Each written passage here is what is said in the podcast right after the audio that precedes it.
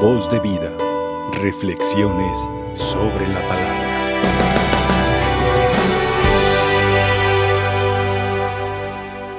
Hermanos todos en, Cristo, nuestra palabra que hemos escuchado, una palabra que va directo a nuestro corazón y que nos cuestiona. Jesús interpreta esta cerrazón de los doctores de la ley y los judíos como el impedimento que acceda cualquier fiel cristiano, cualquier fiel de cualquier religión al encuentro del Señor. A veces nos cerramos en muchas obligaciones, en muchas costumbres y tradiciones que vulneran nuestra relación con Dios y con los hermanos. Por eso, Jesús desde estos días pasados sigue descubriendo la verdad, o más bien diciéndoles la mentira de los fariseos y de los juristas aquellos con estos nuevos ayes. Este, eh, así se le llama a los ay de ti, fariseo, ay de ti, escriba, ay de ti, doctor de la ley. Estos ayes donde Jesús lamenta que se levanten mausoleos a los profetas que, que sus papás habían matado y que aprobaron lo mismo que sus padres, lo que hicieron con estos enviados de Dios. Por desgracia, la muerte de los profetas, de los que hablan en nombre de Dios al pueblo, a la gente común, sigue dándose. Y muchos lo hacen incluso hablando en nombre de Dios. Hoy muchos cristianos en el mundo siguen siendo perseguidos, siguen siendo acusados, difamados por transmitir esta palabra que fue enviada. Los profetas, algunos dijeron, yo no soy profeta ni hijo de profeta. Yo era un cultivador de higos, pero él me llamó y me mandó a profetizar. Además recuerden que nuestro bautismo fuimos consagrados como profetas sacerdotes y reyes, el profeta denuncia y anuncia. Denuncia las injusticias y anuncia la palabra. Es por eso que es la constante de la historia religiosa de todos los tiempos. La persecución atroz en contra de hombres y mujeres de buena voluntad que llega en el punto culminante que las autoridades de, de Israel toman a Jesús y le matan, lo crucifican. El que vino a ofrecernos palabra divina sobre nuestro vivir, nuestra vida humana y alcanzar la salvación, es muerto por este intento. Hay que entender en este criterio que nosotros siempre hemos sido llamados y hemos sido cristianos, como lo dije al inicio, desde nuestro bautismo.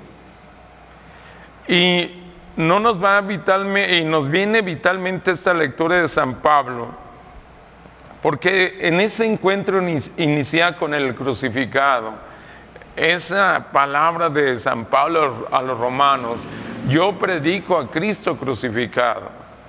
Nos viene a dar a entender que cuando nosotros experimentemos la salvación que Él nos trajo y que nos viene por Él esta salvación y que para esto nos ofrece una amistad llena de, ternura, llena de amor. Ya no los llamo siervo, te llamo amigo. Y descansa allí en esa realidad todo el edificio de nuestra fe. En Cristo hemos sido salvados. Por eso mismo, esa fe que nos lleva a vivir como Cristo, nos, eh, como Él nos lo ha pedido, con nuestras obras y nuestro vivir, como Él vivió, con sus mismas actitudes. Y allí viene, pues yo creo, el problema. Porque a veces nos da miedo vivir nuestra experiencia cristiana. Nos da miedo vivir nuestras actitudes cristianas por el que dirán, por conservar un estatus, por nuestros intereses, etc. Por eso, Pablo que vivió en una primitiva comunidad cristiana y que muchos cristianos apenas eran bautizados y que venían de una tradición judía, de prácticas, de leyes, más de 600 mandamientos, queridos hermanos y que los observaban a pie de la letra. Incluso uno de los primeros concilios de la iglesia, el concilio de Jerusalén, se discute si había que exigirle a los paganos, a los conversos, a la fe cristiana, el cumplimiento de las leyes judías. Y es ahí donde se debate este concilio y se afirma el Espíritu Santo y los obispos, los apóstoles, han decidido no cargar más leyes que las que Dios nos ha dado a través de Jesucristo. Son, se acabó. Y es que cumplir una ley es, nos hace dignos, nos hace dentro de, de vivir dentro del orden. Pero esto no significa que yo presuma que soy un cumplidor de la ley y que desprecie al que la viola o al que la daña y que eche en cara, yo conocedor de esa ley, a los que nada saben, si no les enseño antes. Por eso a mí se me hace injusto que a veces tratemos de corregir a ciertos hermanos cuando nosotros que sabemos cómo se debe comportar la persona, no enseñamos antes. Y además, me parece injusto que juzguemos a las personas por su forma de ser cuando no somos coherentes también nosotros. Y ahí viene esta justificación del que cree en Cristo. El que cree en Cristo no es con los muchos preceptos que cumple la ley, sino con el amor a Dios con todo el corazón y a tu prójimo como a ti mismo. Y en esto San Pablo le, recuerda que esa salvación nos viene de Él, de nuestro estar bien con Dios, que nos viene de la fe en Cristo Jesús, que si le dejamos ser dueño y Señor nuestro del corazón, del pensamiento y de nuestras actitudes, que se convierta en mi Señor, como en verdad lo decimos, otro gallo cantaría y las cosas serían diferentes. Por eso, Él nos empujaría necesariamente por su mismo camino a, a realizar las mismas obras que Él realizó.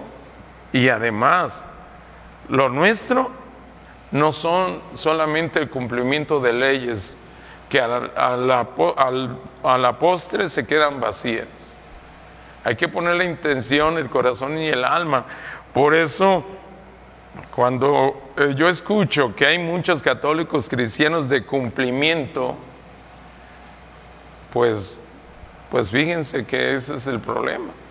Cumplo y miento, porque estoy aquí de cuerpo presente, pero a lo mejor mi mente anda ¿Dónde, cómo estarían los frijoles? ¿Se me van a quemar o no se van a quemar? Etcétera, etcétera.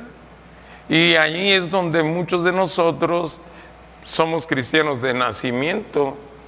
Eh, porque dicen, es que yo voy a la iglesia cuando me nace. Por eso son de nacimiento algunos. Cuando me nace voy a la iglesia y a mí el pendiente que me dan que sean estériles y que nunca les nazca venir. Y luego también ese otro pretexto de muchos católicos cristianos para rezarle a Dios no se ocupe ir al templo. Basta que desde mi casa, otra falla garrafal de muchos cristianos que nos atenemos a esa categoría. Ahora también muchos cristianos que quieren misas baratas, en tiempo, aclaro, en tiempo. Misas chiquitas de media hora, o de 25 minutos si es posible, Padre. Como si Dios no nos regalara 24 horas y muchos años, mucha vida, y le andamos este, exigiendo al sacerdote eh, rápido, y cuando no termina rápido, el salidero sin recibir la bendición. Yo les recuerdo a los que son cumplidores de la ley que la misa completa es desde el inicio del canto de entrada hasta el final del canto de salida.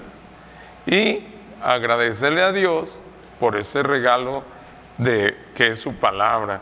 Sí, ojalá fuéramos cuando aquel artista decía, si ustedes no dejan de aplaudir, yo no dejo de cantar y todo el mundo aplaude y aplaude.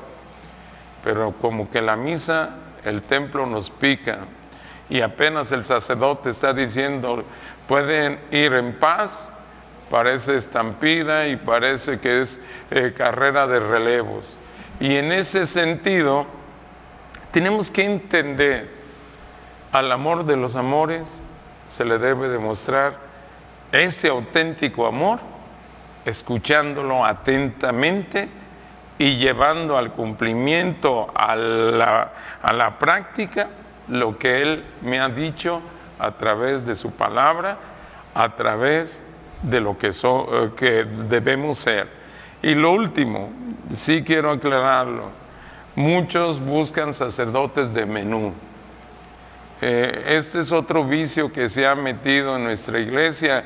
¿Cuáles son los sacerdotes de menú? Se han de preguntar. Vas a un restaurante, dan un menú y escoges lo que tú quieres.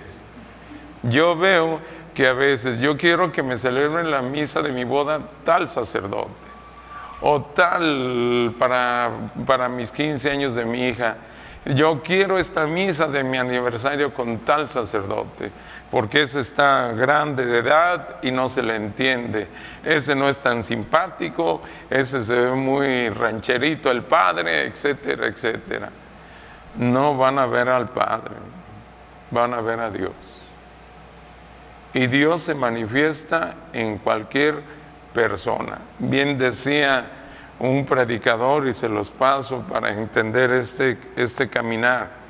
Sansón en el libro de los jueces, este juez Sansón, con una quijada de burro derrotó al ejército de los filisteos. Y decía este padre, si Sansón pudo con una quijada de burro hacer tanto bien a su pueblo, ¿qué no hará Dios con el burro entero? ¿Eh? Si Sansón pudo hacer mucho bien con una quijada, ¿qué no hará con el burro entero? Yo por eso creo que cualquier sacerdote consagrado nos puede llevar al encuentro personal de Dios, sea su edad, sea su condición, sea su físico, nos puede llevar a la presencia de Dios. Dejémonos pues de ser tan conservadores en ese aspecto y hay que abrir nuestro corazón a la gracia que nos regala Dios a través de la Santa Eucaristía. Así sea. Voz de vida. Reflexiones sobre la palabra.